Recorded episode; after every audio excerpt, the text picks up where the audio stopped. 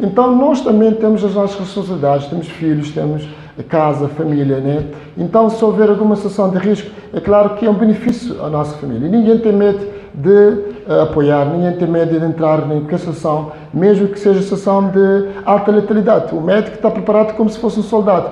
Sobre a questão, o reitor da Universidade Privada Única e antigo ministro da Saúde, Dario Dantas dos Reis, diz que a reivindicação é justa, tendo em conta os altos riscos que os profissionais de saúde correm, mas o cardiologista mostra-se também preocupado com muitos cidadãos que labutam no mercado informal.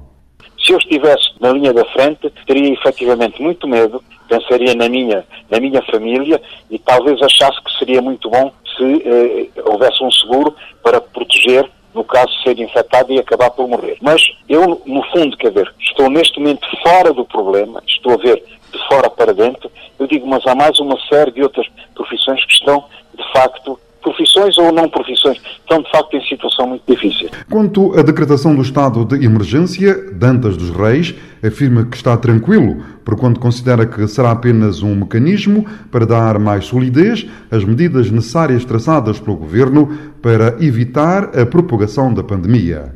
Eu, em Cabo Verde, compreendo, a, digamos, a, o peso desta medida, mas não me assusta. Eu aceito-a tranquilamente. Se nós passarmos do, do Estado de Cabo Verde para, por exemplo, o Estado da Guiné-Bissau, onde há um governo que, na maioria das opiniões de organismos internacionais, não é um, um governo legítimo, isto vai dar ao governo poderes acrescidos. As pessoas deixam de poder reclamar. De, há uma série de, de direitos dos cidadãos que poderão ser saciados. Cidade da Praia, Voz da América, Eugênio Teixeira.